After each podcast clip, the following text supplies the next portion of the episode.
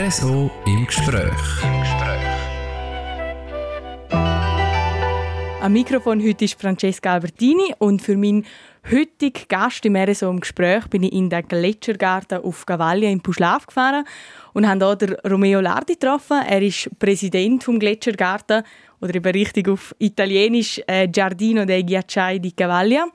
Und der Garten der feiert dieses Jahr auch noch sein 25-jähriges Bestehen. Herzlich willkommen. Grüezi, ähm, wie gesagt, äh, mein Name ist Romeo Lardi und äh, ich bin der Präsident vom Gletschergarten seit der Gründung. Und Romeo, wir sitzen jetzt hier eigentlich mitten in dem Garten und ich glaube, wenn man den Begriff nicht kennt, ist es noch schwierig, um sich vorzustellen, wie so ein Garten aussieht. Kannst du uns das zuerst einmal ein bisschen beschreiben, dass wir da eintauchen können? Äh, die meisten meinen ja, Gletschergarten ist ein Gletscher. Der Gletscher war da vor äh, 25.000 Jahren bis vor ungefähr 3.000 Jahren. Und beim Rückzug äh, vom Gletscher haben sich die Gletschermühlen gebildet. Und zwar, man muss sich vorstellen, dass da in Cavaglia eine Eisdicke war von ungefähr 800 bis 1000 Meter. Und da Cavaglia auf 1700 Meter liegt und Poschiavo auf 1000 Meter und Luftkilometer Distanz in 2,3 hat der Gletscher einen großen Absturz gehabt. Und dort sind auch drei große Gletscherspalten entstanden. In diesen großen Gletscherspalten ist dann Wasser reingekommen.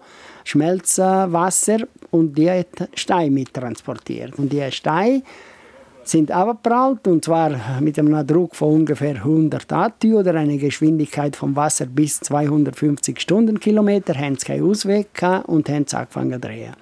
Und da der Stein, der von oben kam, ist es härter als der Stein, der am Boden war haben sich die Gletschermühlen gebildet. Und je nachdem, wie viel Wasser am gleichen Ort und wie viel richtiges Material ist, sind die Gletschermühlen entweder klein geblieben oder groß geworden. Also dann kann man schon sagen, die Gletschermühlen sind in dem Sinn die Kronjuwelen vom Gletschergarten. Ja, das ist praktisch. Wir haben am Anfang von unserem Verein haben wir auch immer gesagt, das ist praktisch Kunst der Natur, oder? Und äh, Gletschertöpfe, es hat in der Schweiz auch äh, in Luzern sind drei Stück, in Maloja sieben Stück, in Chiavenna zwei Stück.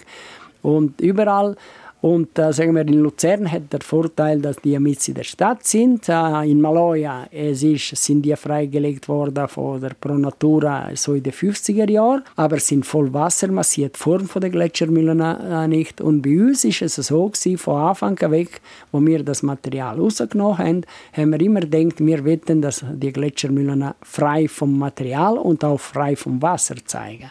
Aber das große Problem ist immer das Regenwasser gewesen weil Gletschermühlen sind wie ein Topf, sind äh, dicht. Wenn ein Liter Wasser reingeht, äh, bleibt ein Liter Wasser drin. Und äh, in dem Fall haben wir praktisch 13 Jahre lang haben wir das Wasser mit Tauchpumpen rausgepumpt, bis im 2011, wo wir dann die durchgebohrt haben, äh, und zwar unsichtbar. Aber jetzt haben alle praktisch einen Abfluss und somit fließt das Regenwasser automatisch ab. Und man kann an den Besucher das, die Gletschermühlen in voller äh, Schönheit zeigen. Also man merkt richtig auch, wenn du erzählst, du bist wirklich mit Herzblut dabei. Auf die Geschichte können wir nachher noch ein bisschen mehr eingehen. Mir nimmt jetzt erst mal Wunder, was fasziniert dich so richtig an diesen ja, Wunderwerk, darf man glaube sagen? Als ich äh, zum ersten Mal hier in Cavaglia war, äh, ich musste raufkommen, weil äh, ich bin der Departementforster von der Gemeinde Poschiavo zuständig für Forst und äh, Tourismus. Und ich habe gedacht, ja, äh, ich komme schon auf, aber äh, wahrscheinlich ist es nicht viel los. Aber die drei, die wo bei der Bahnschaft haben, sagen wir äh, Costa, Lardelli und Fanconi, die haben mich wollen überzeugen. Und äh, in dem Sinn, Bahn hat dann äh, eine Lehrlingswoche, Arbeitswoche organisiert im Tal. Und im Oktober 1994 äh, habe ich die erste Gletschermühle frei vom Material gesehen, in Cavaglia. Und seit dem Tag ist es praktisch wie eine Goldfieber gewesen äh, immer mehr Gletschermühlen, immer mehr ausgraben und am Schluss sind das so uns äh, unter der Haut äh, gewachsen, dass wir haben gesagt, ja, die, die, es wird ein Verein sein und der Verein tut, ist verantwortlich für das Ausbau und auch für Führungen machen und äh, zu, für den Unterhalt. Es hat dich also richtig eingefangen. Du hast jetzt von der Geschichte hast du schon ein bisschen erzählt und eben, wie gesagt, also in dem Jahr existiert der Garten 25 Jahre, Jubiläum. Die Gründung war am 6. November 1998. Gewesen. Kannst du dich noch an den Tag erinnern? Wie war es? Es ist ja so, ich kann mich gut erinnern an den zwei, drei Jahre vor der Gründung des Vereins. Und zwar dort war eine Arbeitsgruppe und ich musste die leiten als äh, Vorsteher vom Departement. Und äh, in dieser Gruppe hat man sofort gemerkt, äh, wir wollen etwas machen, nicht nur für die Bevölkerung vom Tal, aber für das Tourismus. Und äh, im Jahr 1995 haben wir, äh, hat der Verkehrsverein Poschiavo äh, einen Auftrag gegeben an der ehemaligen MTS, äh, jetzt Akademie in Giardina, um eine Studie auszuarbeiten. Und dort ist der äh, Professor Dr. Beritelli, er hat also 20 Seiten zusammengestellt und äh, er hat das Potenzial gesehen dort, äh, dass etwas könnte sein. Und, aber ich kann mich noch gut erinnern, dass bevor dass wir angefangen haben, bin ich noch auf Luzern und ich habe mit dem eh, ehemaligen Direktor von der Gletschergarten Luzern geredet. Und äh, nach etwa zwei Stunden hat er mir am Schluss gesagt, ja, hören Sie, Herr Lardi, es lohnt sich nicht, etwas zu machen in Cavaglia. Wo er das gesagt hat, habe ich gedacht, ja, jetzt ist es der Moment. Äh, er hat wahrscheinlich, wahrscheinlich ein bisschen Angst gehabt, dass wir etwas mehr haben als Luzern. Und äh, ich habe gesagt, ich bedanke mich, aber äh, wir werden uns wieder treffen. Und er ist vor, vor Covid ist er gekommen und er hat gesagt, ja, ihr habt ganz etwas sehr schön gemacht hätte die Aussage, dass es nichts ist in Cavaglia, eigentlich gerade noch mehr angespornt, um es umso mehr zu machen? Ja, das war der Auslöser.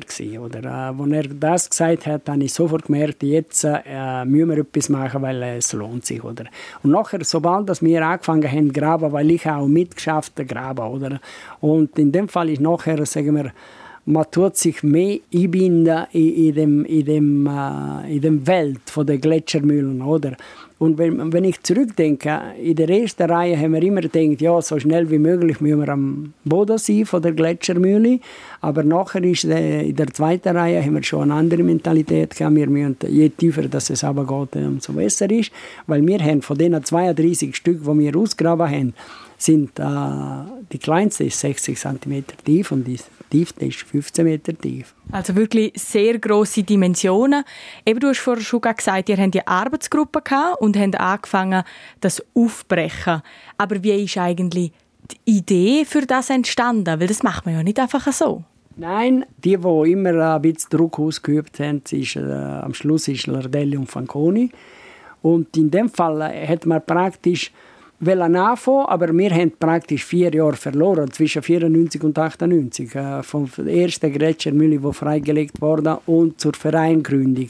Und äh, das ist gegangen, weil wir haben, äh, ohne Verein hätten wir keine Bewilligung bekommen. Und damit haben wir den Verein gegründet, 18 Gründungsmitglieder, Startkapital 360 Franken. Nachher der Kanton hat uns dann die Bewilligung erteilt. Und das ist ein A4-Blatt, es ist kein großes Dokument, aber dort hat er fünf Punkte erwähnt. Der erste Punkt war, man muss alles von Hand machen, Pickel, Schaufel und Stoßgeräte. Zweiter Punkt, das Material, das rauskommt, man muss das verstecken im Wald. Der dritte Punkt, man muss die schützen, dass niemand hineinstürzt. Der vierte Punkt, es darf kein Rummelplatz werden, kein Disneyland, kein Gardaland. Und der Schlusspunkt, man muss große Sorge an der Natur. Mit dem A4-Blatt schaffen wir jetzt seit 25 Jahren und wir werden auch in Zukunft nach dem Prinzip schaffen, oder? Du hast gesagt, ihr habt alles von Hand gemacht.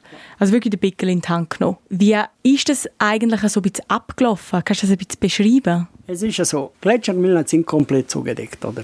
Und äh, die oberste Schicht ist ungefähr 40, 50 cm weiches Material, Erde, äh, Torf, sehr äh, wasserhaltig und stinkig. Und nachher äh, kommt 1,40 Meter, 1,50 Meter gröberes Material und nach 2 Meter dick gepresstes Material. Und dort am Anfang sind, sagen wir, Freiwillige vom Tal gewesen, Pensionierte vom Tal, der Vorstand, der geschafft hat. Nachher haben wir große Hilfe von verschiedene Gruppen, Feuerwehrgruppen, Zivilschutzorganisationen. Und durch diese Gruppe haben wir das können, äh, erreichen, was wir erreicht haben. Weil der Gletschergarten ist praktisch Wald. Gewesen. Es hat keinen Weg, es hat nichts. Wir mussten das Wasser holen beim Bahnhof Cavaglia.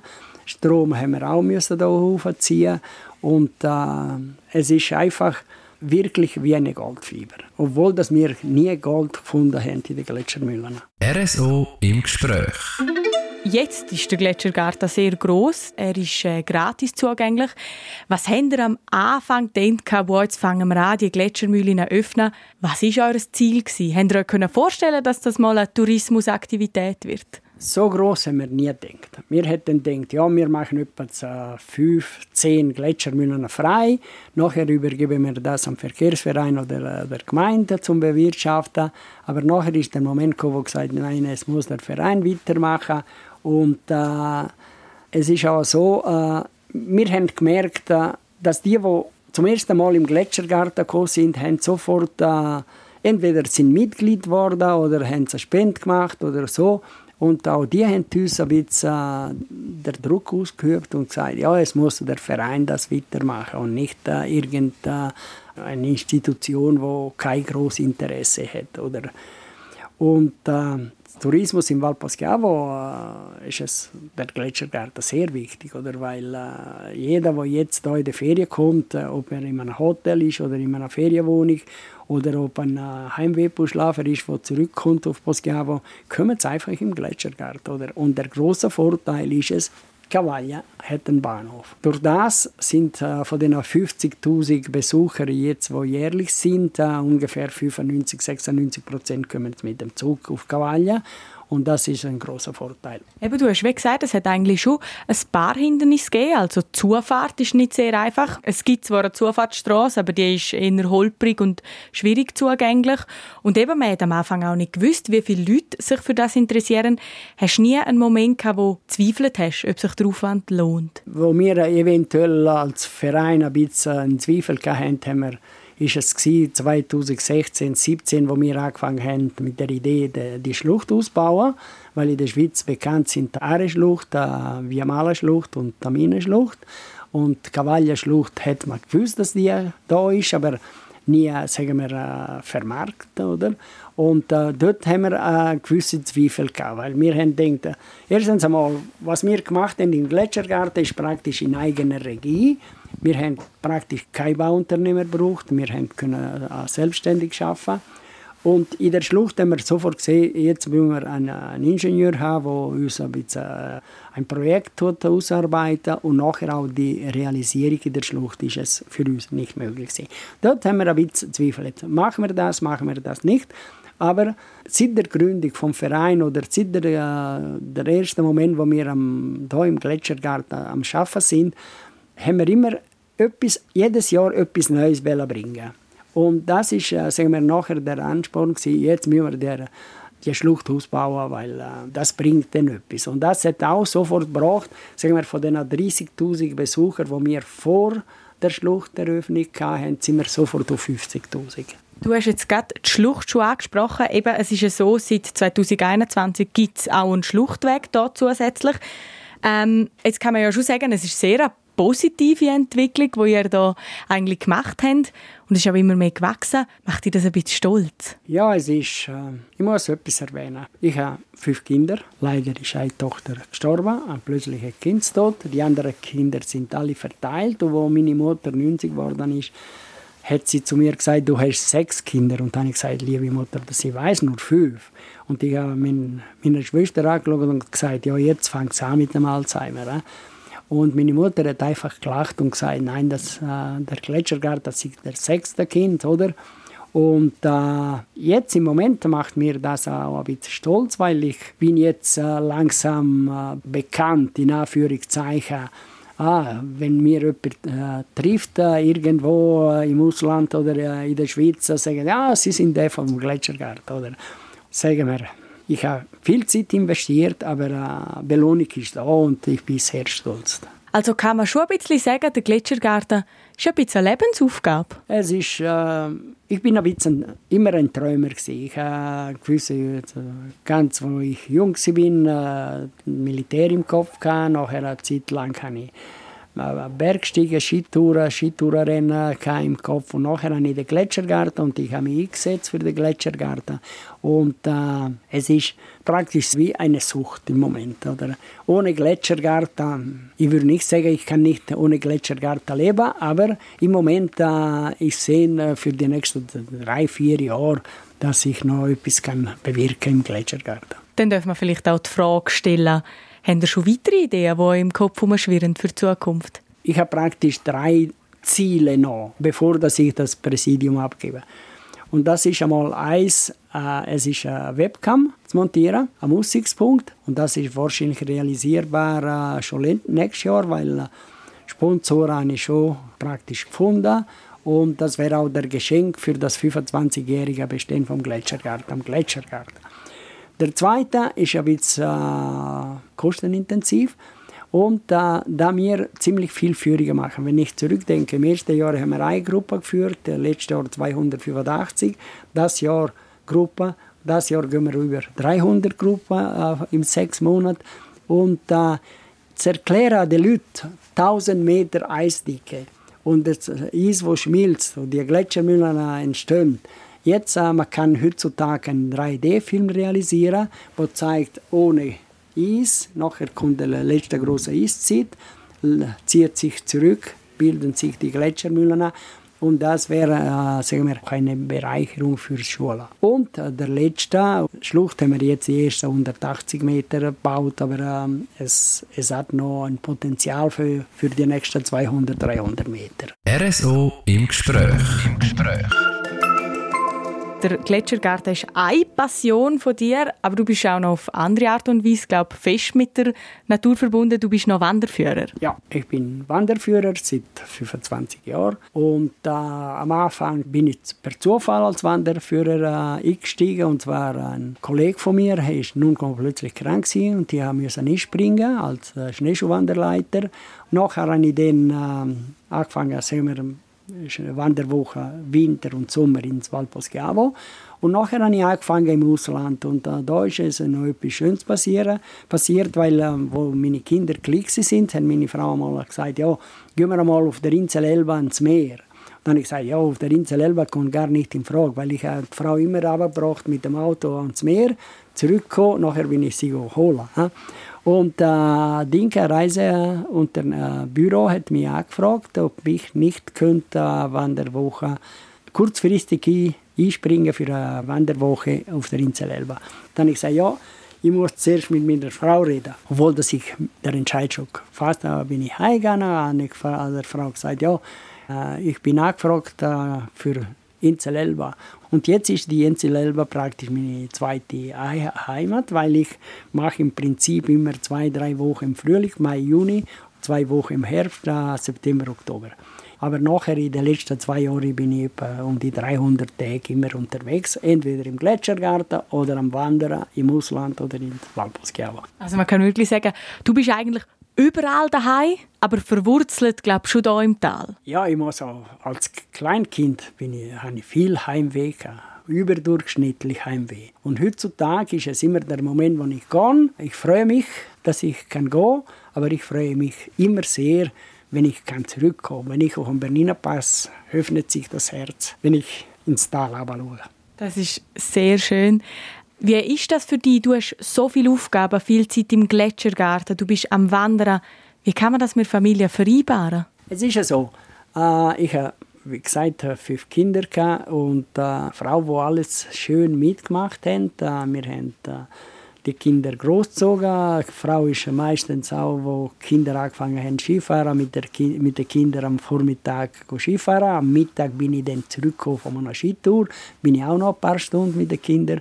Wir sind viel auf dem Maises und äh, Kinder äh, kommen immer noch gerne zurück nach Posgau, obwohl das keiner mehr da wohnt. Äh, die eine Tochter ist in Zürich als Lehrerin für hörbehinderte Kinder und eine Tochter ist in Mailand äh, als, an der Schweizer Schule und äh, der eine Sohn ist in Tenerife, ich koche in einem Fünf-Sterne-Hotel und äh, der, ein, der älteste ist praktisch Wohndomizil Dubai, aber er ist auf der ganzen Welt unterwegs. Und äh, obwohl das Kinder immer äh, weiter weg wohnen, oder, die kommen regelmäßig wieder zurück nach, äh, nach Poschiao, nach Leprese, wo wir wohnen.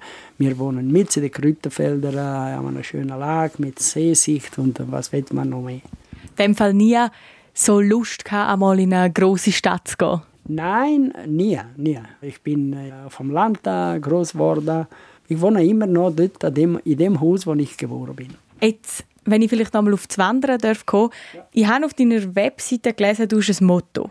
Ja. Und das darf ich vielleicht kurz vorlesen. Ähm, Wandern bedeutet für mich in die Natur eintreten. Daher gehe ich langsam, ich renne nicht. Für mich ist die Natur kein Turnplatz. Ich gehe, um mit allen Sinnen zu sehen und zu hören. So tritt mein Geist zwischen die Bäume, die Wiesen, die Blumen. Die hohen Berge sind für mich ein Gefühl. Das ist vom Reinhold Messner. Sehr poetisch. Ja, es ist ja so, ich bin immer ein Fan von Reinhold Messner, oder? Und seine Lebensphilosophie.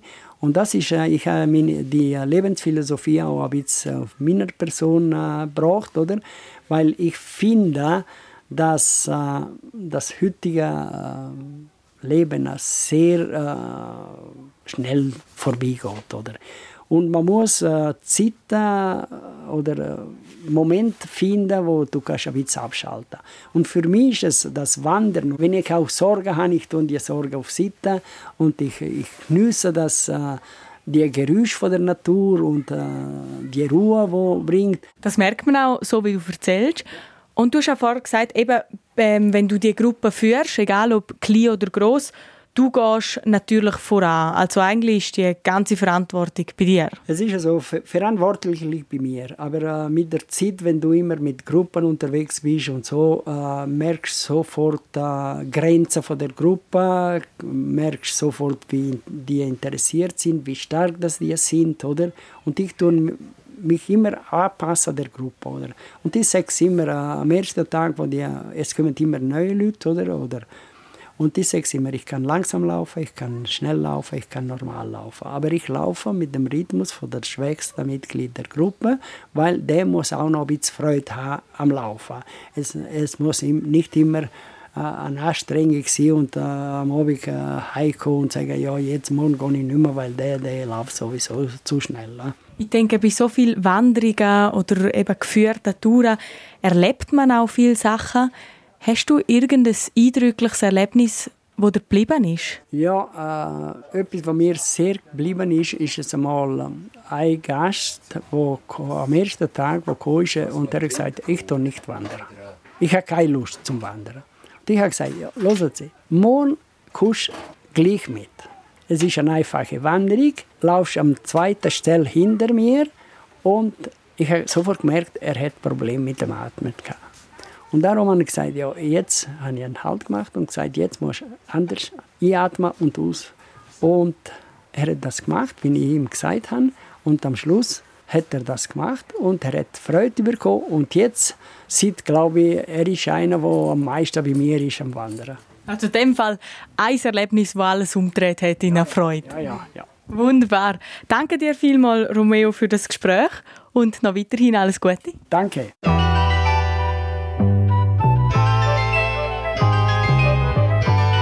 RSO im Gespräch.